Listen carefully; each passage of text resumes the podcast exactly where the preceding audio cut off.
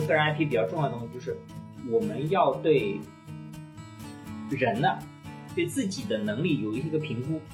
就是你有什么东西最擅长的，我觉得很重要。就是你不要去去去做。我觉得 IP 更像是一种自然的流露，就像我们俩在聊天，同时录成播客让大家听一样。就说我们也不会去做一些很刻意的安排，甚至写成那种像采访稿一样的，你我说什么你答什么，你说，因为那种很刻意，你所以这里就回到一个，我觉得一个根本的观念。我觉得每个人不可否认，当然都有自己的影响力，他当然都有认知，也是品牌的形象。但是你是不是真的能够，呃，对这个企业的增长有帮助？我觉得是回到一个正确的品牌的资产观的。这个正确的资产观就是我们去看，嗯，创始人这个 IP 是不是真的是一个资产？也就是说，它是不是做起来以后，它是不是真的有利于，呃，这个品牌或企业的这个消费者的一个。增长的一个认知，它是不是会成为这样的一个有利的认知？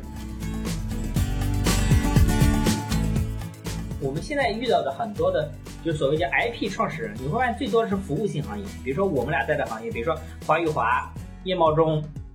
对你会发现为什么？就是你会发现服务性的内容啊，它是很难被标准化的，也很用户很难感知到你的质量，所以你需要用个人的信誉去做背书。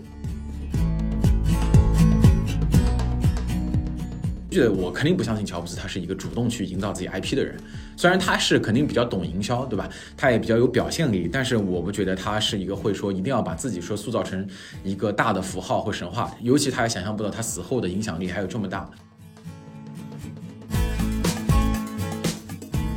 嗨，大家好，欢迎来到系统理性。这个播客的主题是尽可能系统且理性的探讨商业和品牌话题。分享我们工作中的一些实践感悟和品牌洞见，偶尔也会有些小吐槽。我是怡叔，为品牌提供策略咨询服务。我的播客搭档是 CK 老师，是我非常尊敬的独立商业咨询师。我们的播客还在成长期，希望和你一起迭代，期待你的反馈。然后我我先对 CK 老师这个刚刚聊的这个。问题我做一些反馈，然后分享一下我自己觉得就是所谓的这个创始人 IP，或者说是企业的这个一把手，他的这个 IP 到底是嗯怎么去驱动品牌，或者说我们应该怎么去正确的看待它吧？就首先我是觉得就是刚才 C K 老师这些问题，因为我们俩也是在正常交流嘛，就是你分享的这些，呃，可能你那边更多的一些新锐品牌的客户，他们当前确实有这个困扰。那我这边确实没怎么接触到，然后那个，但是新锐品牌之所以有这种困扰，我也表示非常理解，因为大家都现在有流量饥渴症，大家都在寻找增长的新的机会点。我觉得可能正是这些压力导致了大家其实会被这个人推着走，甚至是可能那个自己的市场部告诉他说：“你看看谁火了，或者谁有这种方式去做这个东西。”呃，但我觉得这些其实，呃，如果按照我自己的一个个人的一个感受是，我觉得非要去做所谓的以个人 IP 去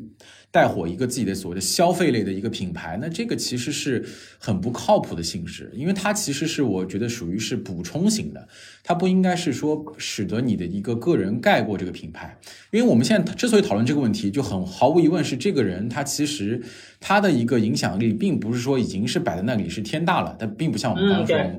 他是毛戈平，然后他过来去做彩妆品牌，或者他是李子柒，他决定要做一个自己的品牌，他不是这样的一个情况，他是反过来的，他是当前你的品牌已经推出了，品牌也不是说有那么厉害，然后呢，我们要不要自己去做一下，利用一下你自己在其他部分的一些影响力？那这个其实是需要很大的资源投入的，所以这里就回到一个我觉得一个根本的观念，我觉得每个人不可否认，当然都有自己的影响力，他当然都有认知，也是品牌的形象，但是你是不是真的能够？呃，对这个企业的增长有帮助，我觉得是回到一个正确的品牌的资产观的。这个正确的资产观就是我们去看，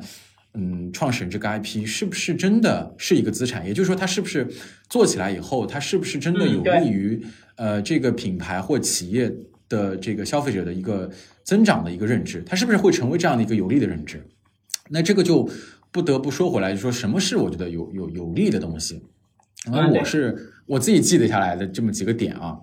就我会觉得，呃，一个有用的它创始人 IP，它是怎么去驱动品牌呢？它是来自于第一是你的这个曝光性，这个曝光性就是你的注意力价值嘛。就是你如果说你本身是足够有知名度的，那比如说我们刚才说有一些这个这个呃企业主，他可能知名度还是可以的，或者说呢他在一些这个行为上呢获得了一些新闻的关注，他可能是被动的。呃，你就比如说董明珠，她的一些特性，她肯定不应该一开始不可能是完全靠依靠自己的这个方式，就是说，哎，我就强把一个 CEO 推出出去，这我觉得是不可能的，是因为她其实有一定势能，她有她的一个特殊化的形象，比如说她作为一个呃女性化的企业家啊，其实他还不是创始人，对吧？他他甚至可能股权结构上他也不是一个大股东，他只是一个经理人，其实是这样的一个代理人的一个情况，但他有一定的这个呃反差性。他就会获得这个曝光，他有潜力，于是才会去被推出来作为一个企业的资产。所以它第一首先是有这样的一个曝光性的价值。包括你看罗永浩也是因为他有曝光性的价值在先，它首先有非常强的一个曝光性价值。然后第二呢，就是回到它的这个背书性的。这个特点，背书性这个特点就是它的保障价值。那那个这个保障价值其实本身是非常与它的过去的这个人他所有的联想、所有的标签相关的。如果你是雷军，雷军过去做金山软件办公出身嘛，还有做那个一些这个反正比较偏向于互联网的这个产品出身，所以他先去做小米的时候，他先做的是米 UI 嘛。他先做米 UI 的话呢，这个其实本身在极客圈。在这个互联网圈，它是有一定的这个影响力的。那因为西山或者说是它的之前的这个金山这些软件，它的这个知名度是给了它专业性的一个背书。那否则的话，他要是像罗永浩一样。呃，过去是做那个牛博网啊，做什么这个教育英语教育，直接转型到这个三 C 数码，尤其是手机这个最高科技含量的一个消费电子产品上，那它的这个保障价值，我觉得有肯定是有，但它就不是那么足够，不是那么充足。而雷军这个时候，他既具备这个背书性、保障性，同时他还具备一定的曝光性，因为他在小圈子里面，他有一个冷启动的价值，他有一个，甚至他还有一个 to B 和 to G 的价值。那这些价值，我觉得都是给到了这个这个米 UI 早期、小米早期的一个成长性。然后最后一个很重要的特点是，呃，是我觉得它会成为一个显著性的记忆点啊，就是显著性啊这一点，因为这个其实是品牌，我觉得最终就长期作用下来的一个核心壁垒嘛。因为你如果成为了一个符号以后，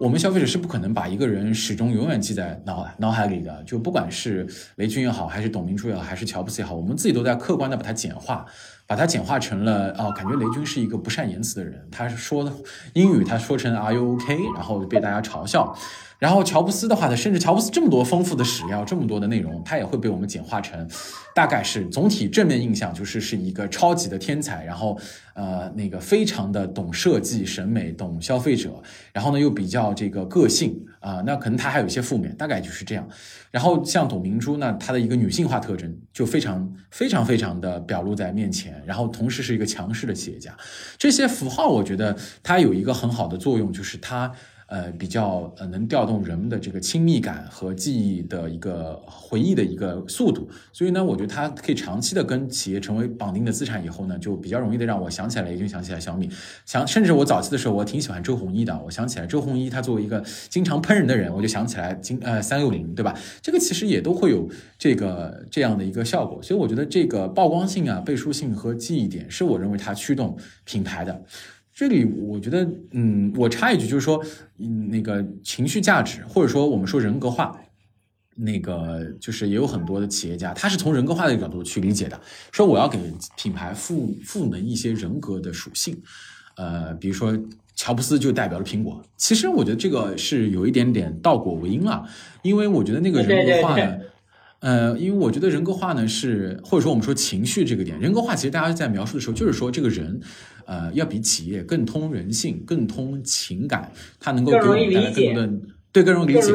更容易理解，对吧？对对对。我说苹果，我说苹果是个偏执的，是一个技术狂，是一个对产品尽求精都，你没办法讲，因为你苹果手机你没办法讲。但我说他做的人是这么一个人，你会联想到他做的产品也是这样的。没错，没错，没错。我觉得极少数的品牌拥有这个特质，像那个乔布斯作为这个刚刚呃斯凯老师说的这几个极客特质，甚至罗永浩也给了他的锤子一定的这个特质。他的名字起的很好啊，毕竟锤子就有这种中二的特质。罗永浩呢也给自己标榜上了一种我不是这个行业，但我做事就是认真，我就是匠人精神的这种特质，把自己的性格的一些点赋予到这个情绪价值里去了。那这个其实我觉得极少数的品牌有机会去做，但大多数它其实我觉得这个人格化是一个因，它不在大多数的品类里面能够呈现出来，因为手机这种品类是一个所谓的技术领先型品类，它的技术的领先型会导致。它天然获得巨大的一个关注的流量。那如果你就只是一个口腔的创始人，如果你就是一个这个，对吧？这个呃普通的一个消费品的一个创始人，你是一个食品的创始人，那其实它是一个日常产品，它不具备天然的关注价值，消费者也不会有少数的这个这个死忠粉去关注你，所以那那个情绪价值自然也不会去带入到你的这个品牌基因里去。呃，所以我觉得那个人格化呢，其实是融入到我上述说的三点里了，就是它会使得消费者更容易记住你，然后呢，同时作为一个人，你也会给他提供了一个更好的呃一个信任你的理由，因为如果你有一个活生生的人在背后，我就相信你不可能走，就像。呃，美国企业家用人名做企业名称是一样的。最后就是说呢，如果说一个人他还活着 啊，甚至甚至他已经去世了，他持续的出现在人们的视野里，他还能带来一个曝光性的价值，这个当然也蛮好的啊。但是这里面最终都会回到一个很大的问题，就是我的呃对创始人 IP 的一个价值观，就是说他是不是呃真正的本质上有利于企业的增长。嗯，它如果说它真的有利于，那你操作的方法也要看我是如何的进行删减，然后提高，呃，就是有的是要删掉的，对吧？有一些是我有的能暴露出来，有些是不能的，有些是这个呃。保护有些是优化的，这样我才能够去使得它变成一个真正有效的呃企业资产。而呃从最根本的一个原则来说，我是比较同意 C K 老师你提到的这个反对的观点，因为这个观点是最根本上就是它是呃一个结果，它是很多不确定性因素的一个被动推出来的一个结果。呃，所以呢，有些品牌它可能想要主动的去谋求一个创始人的曝光、创始人 IP 的形象的打造，这里面我就觉得就有点那个竭泽而渔了。你把你自己的大多数资源如果放在这个事情上，我觉得一定来说是会损失你这个企业真正的去为你做好产品、做好产品的表达和推广、做好产品的品牌资产的这样的一个真正的能力。虽然好像说你也在做品牌的创始人资产，但我觉得那个不是一个呃。那个最最大的一个方向，因为我觉得，嗯，其实有一个判断点，我是觉得就是，如果说你的企业的创始人 IP 在无意之间被动的被推到了风口浪尖，并且给企业创造了正面的价值，这个可能就是一个足够好的时间点证明。那这个时候你去顺势而为去做这件事情，我觉得是合理的。如果不是，呃，你不像雷军在一开始就拥有在极客圈的影响力，或者说呢，你不像董明珠在呃走到台前以后跟。那个雷军打赌，或者说你作为一个女性的一个创始人，在整个 A 股市场都是极其稀少的一个这样的一个经理人的 CEO 的形象，你不具备这些势能，你也不具备被别人这个报道的这个基础，那我是觉得你强硬的去做内容，做这个创始人的包装，都不是特别有利的一个呃情况，而且也会分散这个创始人。如果你还是 CEO 的话，你的这个精力，你的对企业的方方面面其他方面的照顾。所以这个我的总体观点是跟 C K 老师很像的，对。呃，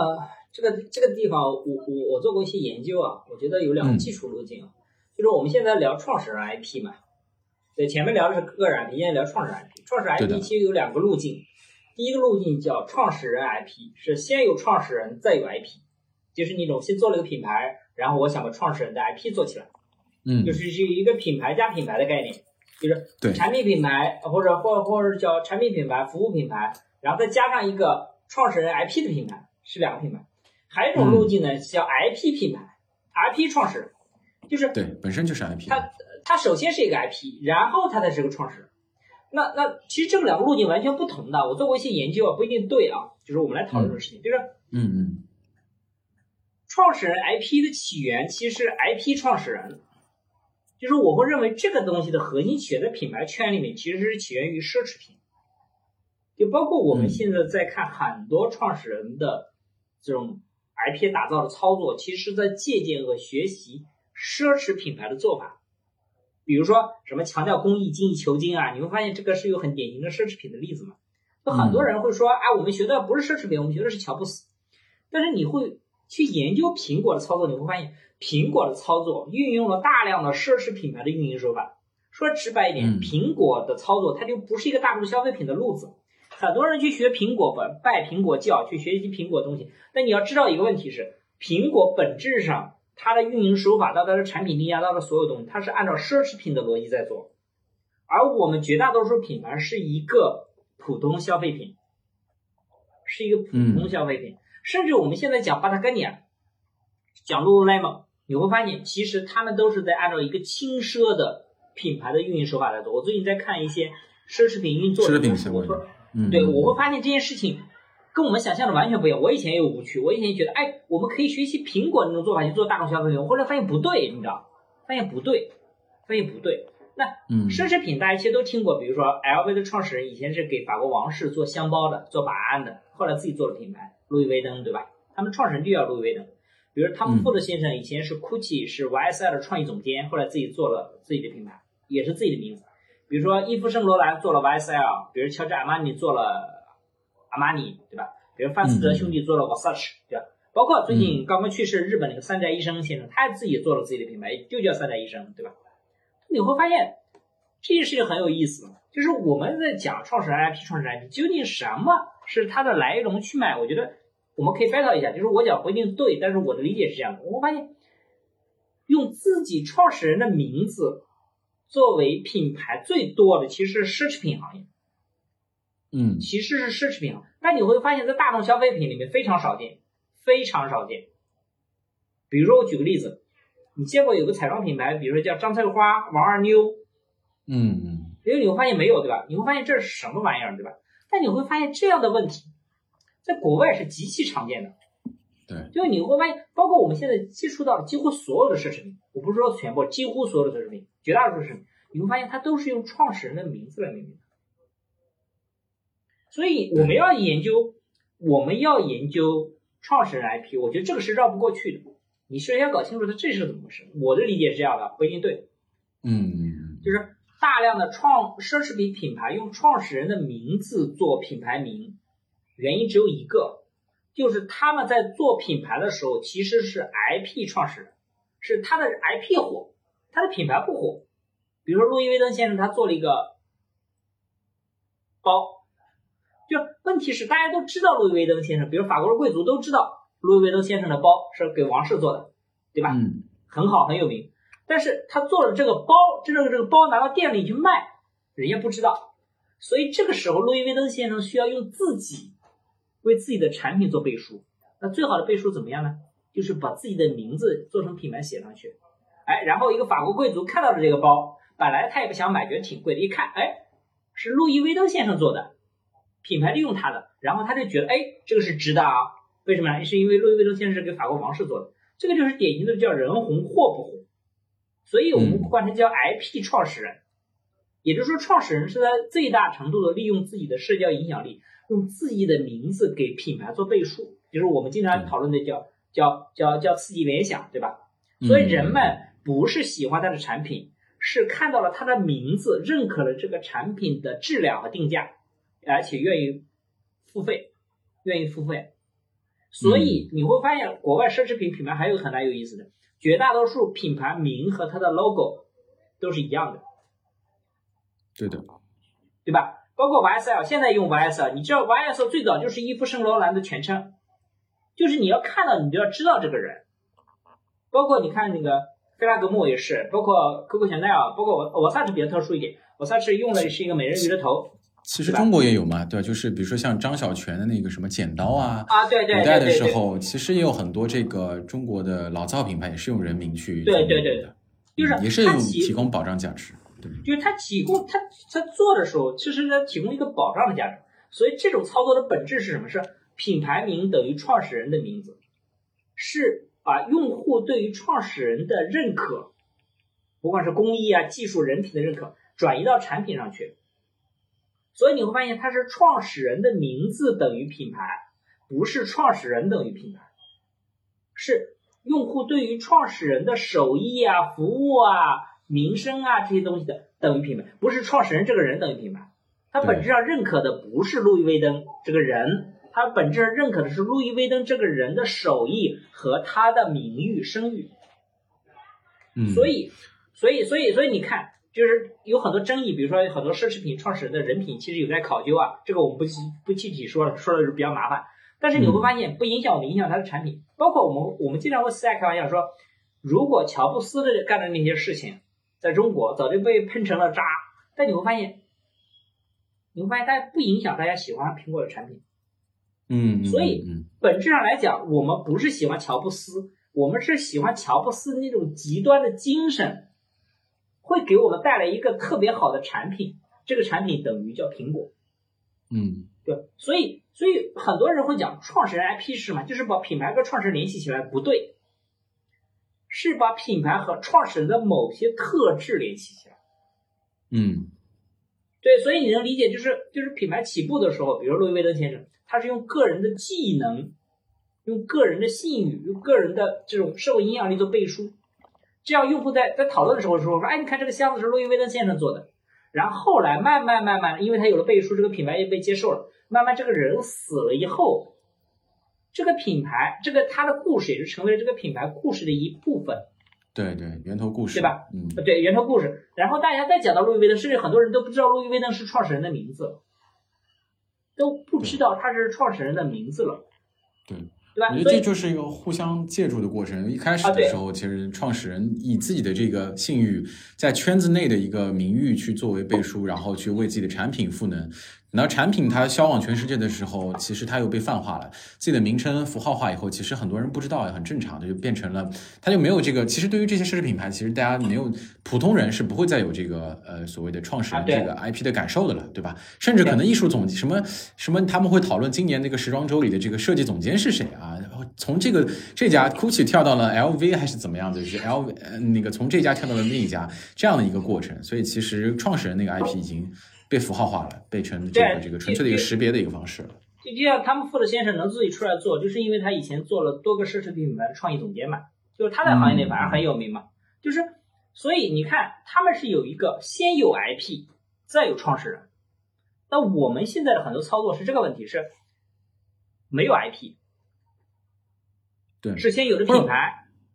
或或者我觉得 C 老师是不是可以讲，哎他们是先有信誉，就是呃，先偏向于有一个一定群众基础，是一定群众基础的一个信任度，或者说保障价值，然后他嗯就是顺势去推出品牌，因为那个 IP 就指的肯定不是指大众认知基础的那个基础的 IP 了嘛。啊，对对对对，就他先有一个，我可以认为是专业上的背书，这个专业可能是技能，也可能是声誉，可能他也先有个专业上的背书，然后大家信任他的专业背书，所以变成了信任他的产品，所以就变成了嗯品牌名等于创始人的名字，但是不是创始人等于品牌。我们现在的操作有点麻烦是什么呢？是因为我们创始人没有那么大的声誉，所以我们又需要短期内给他建造出声誉，所以通过社交媒体去做大量的炒作，通过大量的 PR 去做传播，形成所谓的个人影响力，然后用这种个人影响力给品牌带来了流量。你会发现这两个模型完全是不一样的，一个是我说的以 IP 创始人，一个是创始人 IP。啊，当然我我还听过有一些人网，我看过 B 站上有一些网红啊，他们呃已经知名了，比如说我关注一个叫小令说的一个网红，他他在讲自己的这个资本的一些博弈的这个呃内容，然后我记得讲的很好，然后他已经几十万粉丝了，突然有一天呢，他就说。哎，其实呢，我自己也是一个公司的创始人，然后呢，他做的当然是一个很明显是一个 B 端的一个行业品牌了，可能是做培训还是教育的。其实他自己也是另外一个组织的创始人，他只不过呃跨界，因为兴趣先去做了这个内容输出。那只后来他如果说把它关联起来呢，我觉得也是也可以的，这个就是他的这个对也也对他的那个部分有一定的知名度和流量的贡献。实际上就是把这个呃自己作为网红或者作为知识博主的一个呃知名度的资产和信誉资产、流量、曝光性和背书性转转移到这个他自己的那个创业的组织上去了。对你你会发现我们现在我们现在遇到的很多的，就是所谓叫 IP 创始人，你会发现最多是服务性行业，比如说我们俩在的行业，比如说华宇华、叶茂中，对，你会发现为什么？就是你会发现服务性的内容啊，它是很难被标准化的，也很用户很难感知到你的质量，所以你需要用个人的信誉去做背书，你是需要用个人的信誉，包括广告公司、咨询公司。啊、什么什么什么什么什么服务公司，反正这一大类，包括培训公司，很多事情它都需要用个人的背书去做背，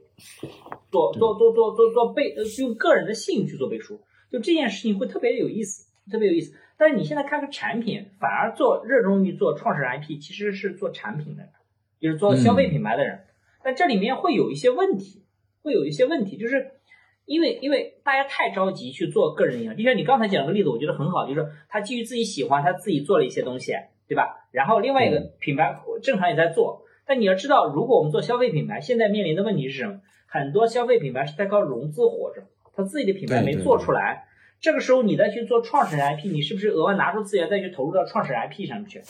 对，包括你这个精力、时间也其实也分上去了。其其实你一个公司相当于在做两个品牌，一个是产品品牌，一个是你创始人的品牌。当然，我不排除一种可能性，是我的产品品牌没做出来，我创始人品牌做出来了，最终我反哺。但是我会认为这件事情的可能性极小，而且如果我是个投资人，我会极度反感创始人干这个事情，因为你的正业都没做好，你在拿着我的钱去做一个副业，而且是一个不确定性的副业。如果你说你很有内容能力，你很能做内容，那你当时跟我讲，你不要做消费品牌，你直接做个内容公司，我投你好了。就大概是另外一个逻辑，对吧？对，对，没错，没错，就是这个事情很扎心，这个很扎心，这个很扎心，对吧？因为我我是对这件事情，我是。对，我是觉得这件事情就很现实。对消费品牌有时候没办法，哦，服务品牌有时候没办法，因为服务品牌你是靠自己的信誉做背书，很大的时候你的信誉来自于你这人。比如说我的客户，他们每年付一笔钱给我，跟我签合同，你说他们知不知道未来能够接收到什么服务内容？他们不知道，他们不知道，甚至他们都不知道未来这个服务能不能满足他们，是不是这个钱就是扔水漂了？不知道，他为付你这个钱，他只是基于对你的信任。所以这个时候，我需要我需要自己为他去做背书，我需要我自己就是一个背书。如果他不信任我，他是不会愿意付这个钱的。就这些事情会变得很现实嘛？跟我们一样，因为对我这点这点我们完全都一样，因为我们两个长期去输出内容，但是其实最起源的时候，我们俩也都是从自己的兴趣出发和从一些这个呃希望帮助自己去成长学习的角度出发。但是随着这个呃过程中呃。并且，如果说我们也就是分享到一定的这个关注，有一定的粉丝的积累之后，那其实还是会呃考虑到自己另外一个身份，自己还是在经营自己的生意的，或者说自己的这个这个团队和公司的，就跟 C K 老师你一样。那我们其实做品牌咨询 System Two 的话呢，其实一方面我们也说自己是呃毫无疑问是默默的去服务客户，我们在学习和积累这些。这个更优质的 case 能够让更多人知道我们，那所以这个部分一定会影响到说我们自己去输出的这个这个时间和精力。但另外一方面呢，我们也一定要去做一些输出，定期的去做一些输出。这个输出其实也是内部的总结，也是把我们的机构品牌打造出去，或者说是一个企业品牌打造出去的一个过程。那这两个的冲突和平衡，我觉得是很重要的，因为我们目主要目的不是为了去塑造一个。呃，知识或这个网红这样的一个博主，并且以他的广告变现、流量变现的方式去赚钱。我们最终还是希望以我们直接为客户呃实打实的创造价值，帮他去解决品牌的定位定义问题，去获得这个价值的。所以这两个只能说中间会有一个连接。我们会通过那种方式来给到自己去做背书，通过内容去展现我们的一些呃靠谱的特质。对吧？让别人去选择我们，其实没有办法说我们一直就不停的去输出内容，甚至有的时候，其实像包括我们现在这个播客，还有一些后台催更的这个朋友，其实也也是非常能理解，但是没有办法说能够及时满足，因为我们自己也需要，呃，把呃一部分的最重要的一个精力，其实是照顾在那个部分创造价值，给客户服务创造价值上，因为这是我们的生意模式、商业模式决定的，所以这个领域的 IP 创始 IP，我相信都其实在做这件事情啊。呃，当然了，有一些像刚才我们提到，像呃一些大的这个创始人，他到了一定阶段，比如说华宇华来说，或者说是这个国外的一些咨询公司的老板，他们其实专注在输出，那是因为他们的公司已经稳定了，他可以不断的通过输出来获得资源，并且同时让内部的一个知识体系得以完善，这个也是非常重要的，也是我们都在做的事情。对，其实我们俩就是关于个人 IP 或创始人 IP 这件事情，其实所有。会犯，犯原因是什么？嗯嗯，我我跟你说，跟你说，就是是所有做个人 IP 该犯的错，我们俩都犯了。比如说，我们的名字高度不统一，对吧？比如说，比如说你叫百闻不如一见，我叫 C 个 C 个，啊，新的商业逻辑，对吧？我们的全全渠道不一样，系统理性对吧？你会发现完全不一样。嗯。第二个，你会发现我们坚持去不去做那些带有高度情绪化的内容，你会发现我们俩都不喜欢做这个东西，对吧？就是没有情绪价值，所以就是很多时候就是不好读，读起来阅读感不强，对吧？然后我们也不喜，对，我们也不喜欢去做，为了迎合更多的用户，扩大所谓的流量，去做一些呃。特别普及化或特别大白话的东西，对吧？我们会觉得那个东西其实，因为我们更多是给自己看的一些内容嘛，学习的内容，所以你会发现，就所以你说做个人 IP，所有该犯的错，我们俩都犯过了。所所以，我们俩我们俩其实不适合去谈个人 IP，这是一个反面典型。是的，我自己。我们俩是反面典型，对吧？我们还谈谈品牌 IP 这件事情，品牌创始人 IP 这件事情，就是是的，是的，是的。品牌创始人 IP 这件事情，就是我我其实几个点，其实我刚才说了，我说我认为比较重要的是第一个。你要有内容，就是你个创始人要有料，要有料。比如说，比如说董明珠这个人，他你看董明珠说话的那种状态啊，就是很特别。你有没有发现，它跟普通的那种，就是我们对于女性的认知里面是完全不同的，嗯，对吧？就包括当年王健林那个那个什么什么赚他一个小目标，你会发现当时他讲那句话的时候就很很，就是其实不是那句话惊人，是当时他表现出的那种状态。是引起了最大的传播，就是我们会觉得一个亿是一个天大地大事，但是你看他讲那句话时候是特别轻松的一件事情，就是那种状态，嗯，就是他那种状态，这个就是就是内容，就是创始人的内容很重要。第二个，这个公司要有足够的预算，即便是这种情况呢，说句实话，我也不是很建议我的客户去做创始人。有两个问题，我觉得特别麻烦，这两个问题都很难解决的。第一个问题是文化环境问题，我们以前讨论过，就是我们在东方的文化体系里面，我们对于名人的要求，我对我们对于有名的人的要求是完人，就是嗯完美的人，就是我们是在用道德标准去评估一个人，而不是用法律标准。是。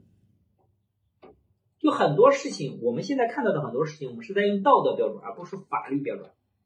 就是你看，就是评估一个人实际有没有罪，我们是评估他犯不犯法，但实际我们不是，我们是用在道德标准评估一个人。但是这里面带来的问题就在于，是的，这里面的问题就在于，如果我们通过上面这种操作，通过一些话题炒作的方式带流量，这里面会衍生出两个麻烦。第一个麻烦，创始人就等于品牌，这个是我最不能接受的。因为创始人其实是我们说，创始 IP 是一种刺激联想。比如说这个人表现出来的那种精神状态，可以衍射到品牌上去。这个人创始人对于事情的态度，可以衍生到品牌的态度上去。如果我们现在做的很多事情是创始人等于品牌，而不是创始人的特质等，这个其实也跟内容有关系。没有内容就都会变成创始人就等于品牌。然后比如说喋喋不休的讲自己做人多么苛刻，每天早上吃多少块雪糕。但你会发现一个问题是，因为我们对人的要求是按照道德标准，不是法律标准，所以如果创始人的人设崩塌，会严重影响到品牌。比如说我们讲前段时间罗敏的那个事情，去电那个事情，就是你会发现去店预制菜这件事情靠不靠谱，本质上跟我们对于罗敏人品的质疑其实没有必然的关系。但是为什么我们会认为它不靠谱？是因为我们认为罗敏以前是做校园贷的。他的人品是有问题的，所以他现在做这个项目是不好的。那你会发现这两者之间有必然联系吗？他没有。那你会发现我们的判断标准是什么？我们判断标准是道德，不是法律条款，对吧？那所以这个领域带来的问题是，如果创始人出现一些道德瑕疵，我们都不能说他是法律的问题风险，道德瑕疵。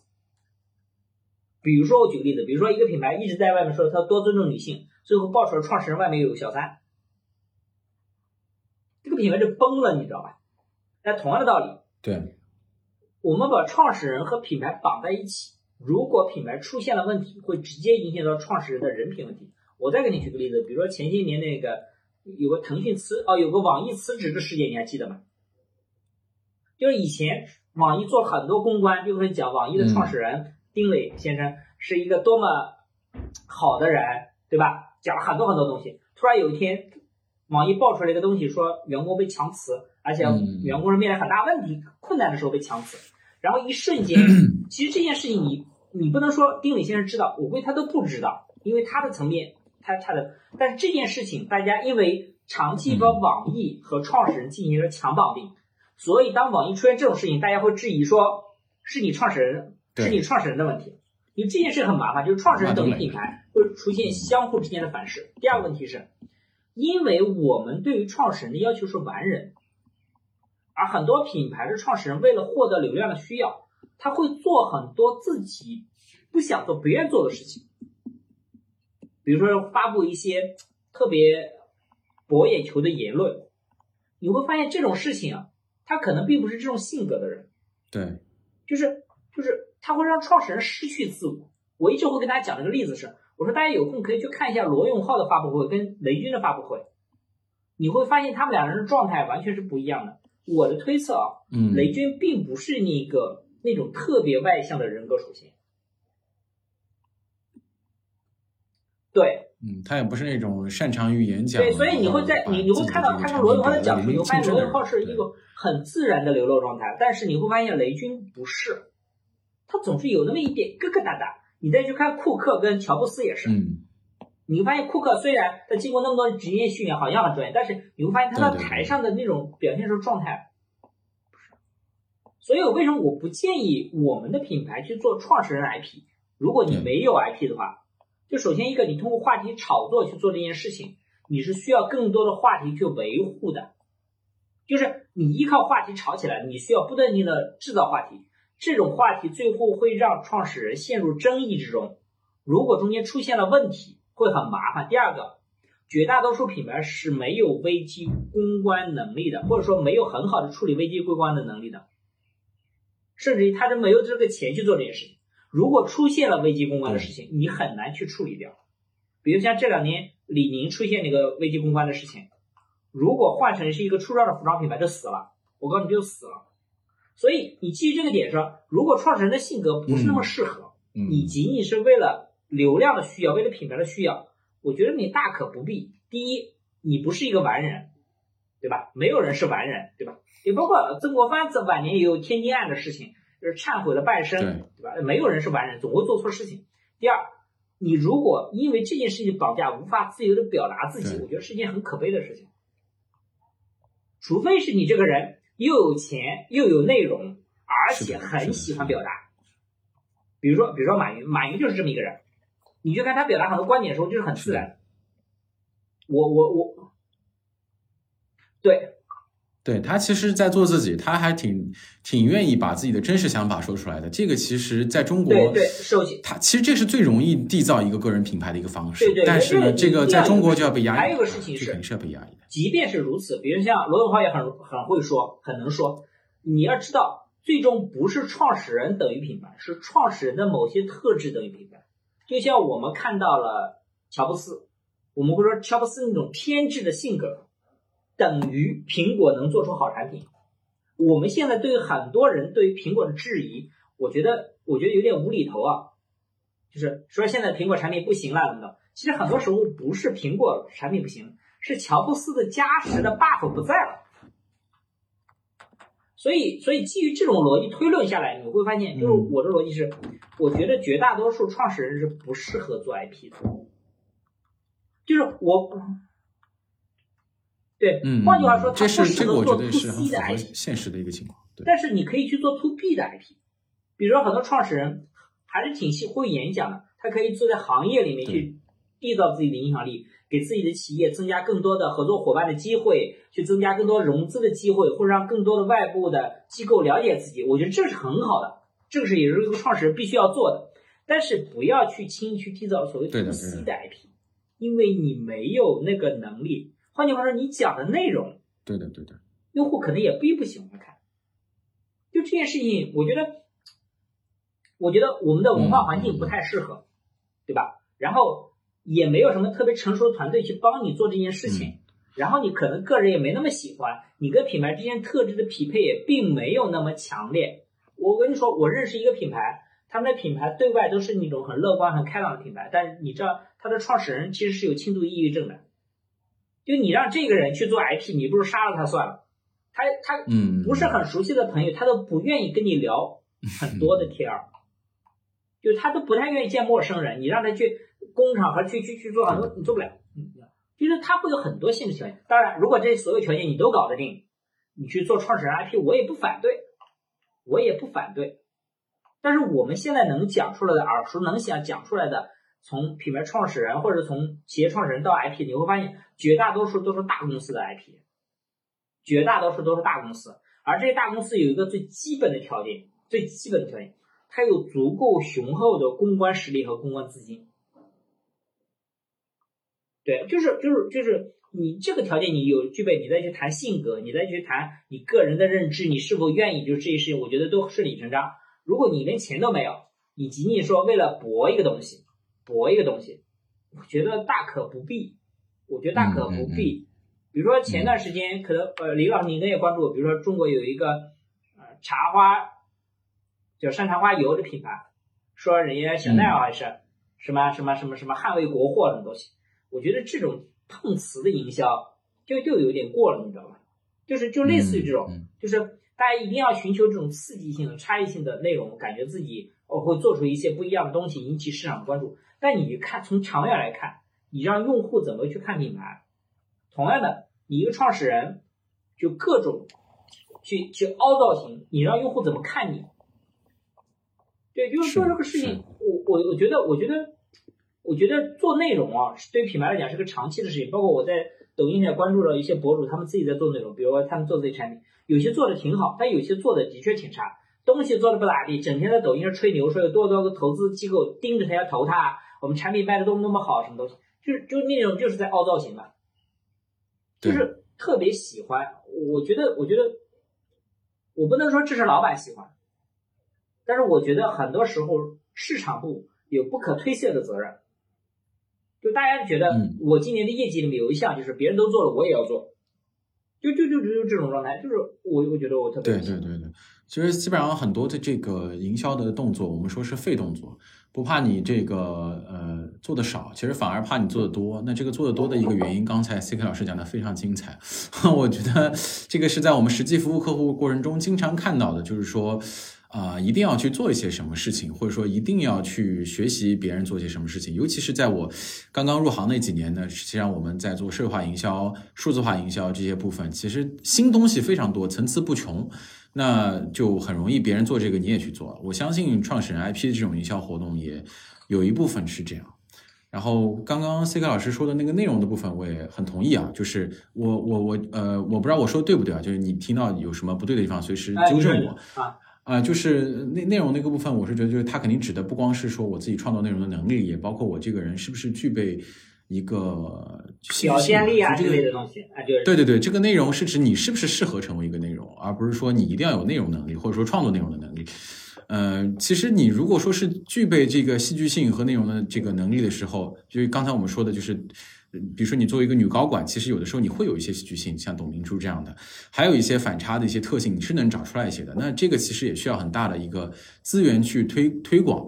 而呃，为什么我们说大企业比较多，还是因为他们大企业能做这些事情。但是对于初创品牌来说，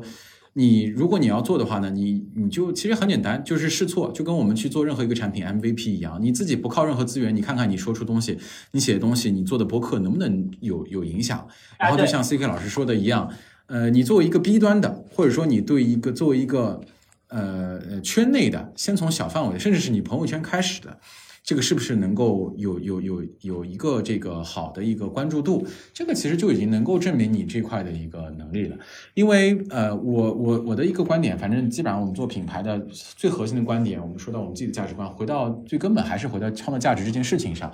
那。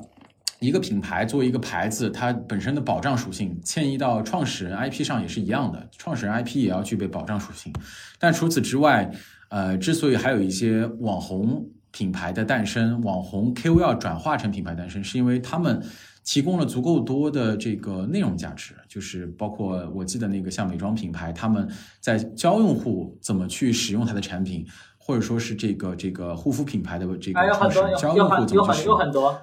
有很多对对对，抖音上有一个叫“舞动奇迹”的品牌，是卖眉笔的，他就一天到晚的教你怎么画眉笔，画眉毛。对对对对对，一天到晚的教你。其实你说，其实你说这个过程里面是不是一定要创始人来做？不一定，但是创始人做的话，当然会，因为创始人是一个相对来说不会变的资产，就是你不会跑来跑去，创始人就只有一个，不可能说你还有十个创始人，或者说换另外一个创始人，所以他来去做肯定要比你请一个网红来做好一点，但是你自己要平衡这件事情，因为你自己做了以后。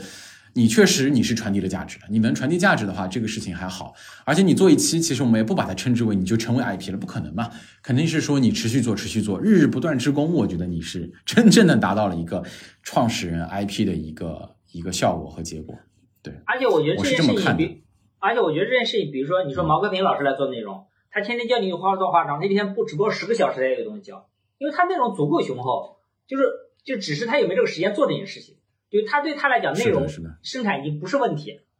但是有很多创始人他其实不擅长这个玩意儿，就这个很麻烦。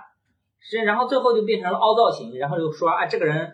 什么天天旅行啊，多么热爱艺术啊，就是这种用户空洞的、没办法感受到的东西。就因为你会发现很多品牌创始人凹的这种东西都是这样子。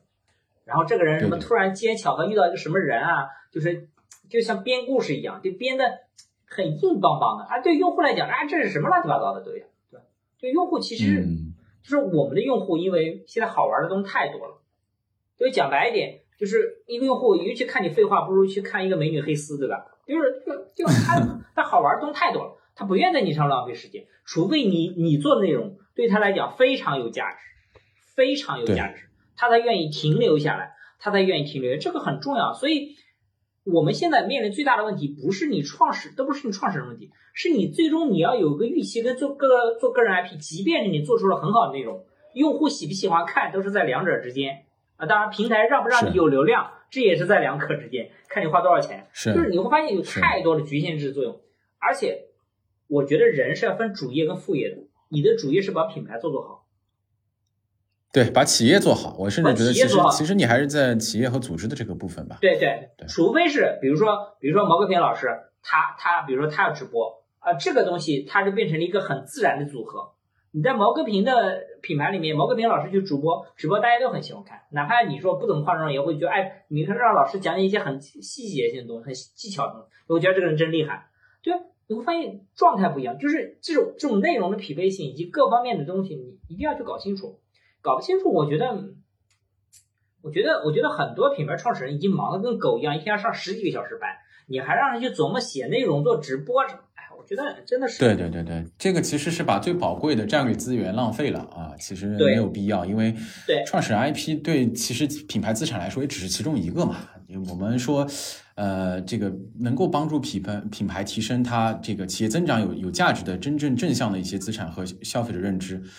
呃，还是有很多的地方你可以做啊。你的产品，你的产品真正的特征和价值的提炼，你的这个呃，你的符号、你的视觉、你的这个语言的一些改观，其实这些部分都是可以去帮你做，甚至是把这些资产产品化，做成一个我们说的 campaign 产品化，做成一个活动。呃，说实话，产品创始人 IP 真的只是其中一个非常小的一个方式，只适合其中少部分的一个机缘巧合的一些可能性。对，应我应该这样说，我们俩观点其实是一致的，就是我们不是反对创始人做创始人 IP，而是我们认为做创始人 IP 有很多的局限性的条件。如果你要做之前，你要先做一个综合的评估，觉得这件事情的投入产出比是否合适，是不是把这个资源放在别的地方更有价值？我觉得这件事你评估过了，你认为没问题，你能做，那你就做吧。我觉得本身没有问题，对。但是我的经验是。我觉得李怡老师你也应该是这样的积累，就是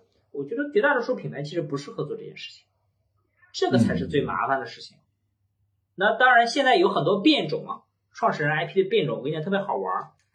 第一种变种就是他们不做创始人 IP，他们开始做品牌 IP。嗯，就是什么意思？就是我举个例子啊，比如说永璞做了一个时端镇。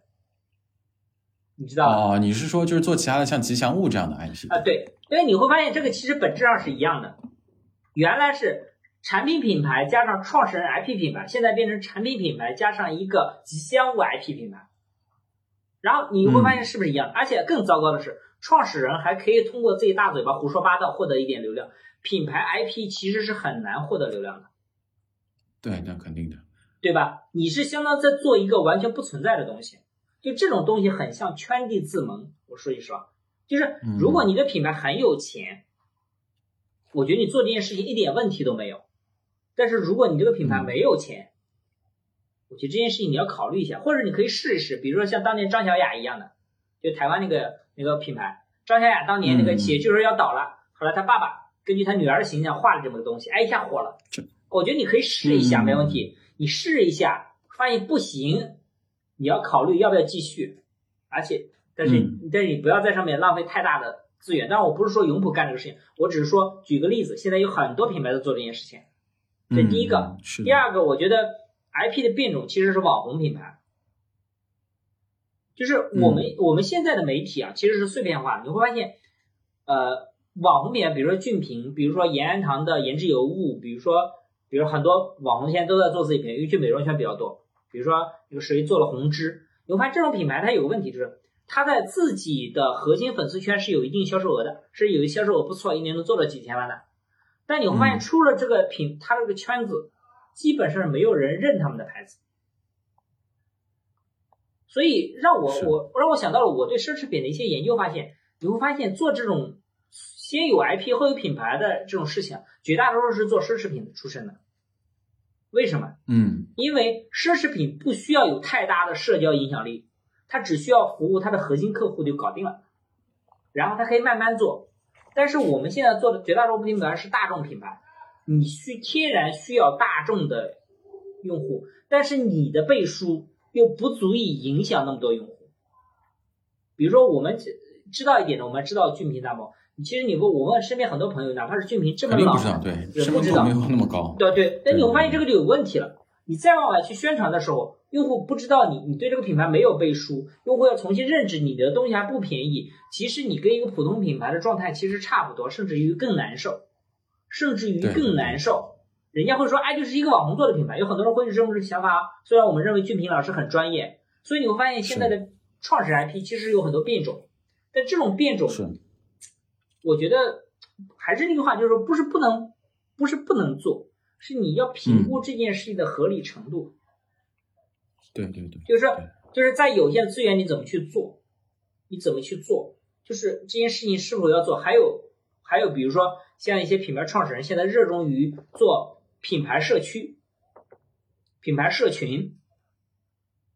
就这件事情是否真的合理？我知道有些品牌受到露受到 lululemon 啊，受到一些品牌的影响，但是他们是否真的合理？你是否真的有那么多？其实说到最后是那个的，你把用户圈到群里面，你跟用户聊什么？对，你跟用户聊。我觉得 C 哥老师讲了这两个话题，一个是社群，还有一个是。那个形象吉祥物 IP，其实我觉得是属于符号的一个另外一个部分。这个部分你提前提前剧透了，因为这是我们以后可以聊的东西。对，这个是以后可以聊的东西。创始人，我觉得确实他那个创始人的 IP，它的局限性是很明确的。那这几个东西的话呢，就也是有其适用适用范围。我觉得我们每次聊，其实就是聊它的这个机会在哪里，还有局限在哪里。对，我觉得这东西我们回头就可以再把它展开。就是你可以做，但是你一定要评估好你这些事情的的理解。比如说像社群，比如说你把用户圈到社群里，就说你会发现中国最就是微信上最最活跃的社群绝对是妈妈群，因为妈妈关于孩子可能有聊不完的话题。但你会发现其他的社群，我加入了所有社群，不管是垂直品牌社群都是死的，是吧？品牌社群也罢，甚至于行业垂直社群，你发现最后都是没生意的。为什么？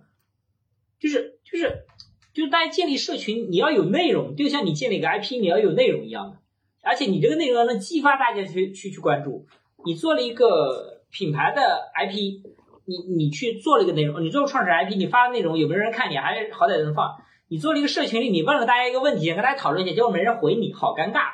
但是真的真实存在的情况就是这样子，真实存在的情况就是这个样子。就很多人是的，很多人不理解，就说为什么露露当年要做了社群。就露露的做社群是什么？是一种从上到下的向下辐射的过程。他是他是把瑜伽做成了一个社会标签。就它的逻辑，它不是本质，不是一个社群，它是做成一个社标签，就是一个鄙视链。就是你们还在慢跑呀，对吧？多土啊！我们已经开始做瑜伽了，就是这种感觉，你懂我意思啊？但是但是我们现在做很多事情做的很奇怪，就是就是。呃，当然，当然我们不是说私域流量不对，私域流量是有合理的地方，但是这个东西我觉得有很多值得探讨的东西，就是我们也不能说一一棍子拍死，我觉得这个肯定也不对，我我们要很合理的看待这件事情，很合理看待这件事情。这个就是。下期预告，下期预告，这个其实可以作为后面探讨的东西，对对对。啊，这个也可以，这个也可以。包括社群啊、私域啊，还有我们说到品牌资产更核心的一些东西啊，甚至我们谈论到具体的命名啊，谈论到具体的你的一些话语体系、词语体系的部分，其实这些我觉得都很有价值。然后，当然它的应用方法其实也都是可以去探讨的。我觉得，我觉得品牌创始人 IP 也罢，或者品牌利用品牌创始人。去发布一些言论，利用公关去放大一把，我觉得都是一些手法。这个手法其实是要评估两个点：第一个点，它短期内的性价比是否合适；第二个点，它是否长期对于品牌来讲是有帮助还是有伤害的。我觉得这两个点一定要评估好。我觉得一定要评估好。我个人实话实说，我对现在国产汽车、国产电动汽车几个品牌的印象都不太好，因为我觉得他们创始人话说的太大了。我始终尊重技术是一定是有积累的。就是你把话说的太大，我反而不信任你，嗯，对吧？我我觉得就是你你又花那个心思，你不如花那个心思好好研究一下产品。我觉得这个东西可能会比你跟我讲你多牛掰可能会更重要，或者说你从这个角度来讲，我可能对比亚迪反而印象更好，因为起码比亚迪没在吹、嗯、没在吹牛，好好做产品，是对吧？就是去理解这个东西。我觉得我觉得啊，我觉得创始人怎么说呢？IP 可以做，但是 IP 这件事情我觉得要慎重。好好做好创始人自己该做的事儿吧，最重要的事儿。哎，对对，我觉得，我觉得，我觉得这个很重要。我觉得，如果你是 to B 的，比如说你是咨询公司，你是你是创意公司，你甚至像像我们类似这种性质，我觉得你去做一些 to B 的创始人 IP 的东西，我觉得是 OK 的，对吧？对，我们也是在做内容，对吧？我们实际上也不是目的为了做成 IP，对吧？对对对我们也是为了创造价值、输出东西，对对对对，你在这过程中你会很自然的做成做成对，从结果上来说，成为一个大家可能影响力越大，越被人称之为 IP 的东西。对对，就是你会发现这个事情其实是合理的，是合理的。它并不是说这个事情一定不能做，只是它在于它的适用范围，你所需要投入的精力、资源、财力以及整个调配的资调配的这种这种配置上面，是否是真的合适，以及包括你个人的意愿，以及你的性格，以及跟品牌的关联，我觉得这方方面面的东西，大家需要有个综合的评估，评估过以后你再做，我觉得这件事是合理的。对的。好呀，呃，我我我感觉我们今天聊的差不多，啊，差不多，差不多，差不多。那就是那今天我跟 CK 老师就聊到这里，然后欢迎你关于创始人 IP 有关的一些想法、你的反馈，甚至是你的疑问，你也可以分享到这个像小宇宙的评论区，我们可以再探讨。好，谢谢大家。好，谢谢大家，拜拜，拜拜。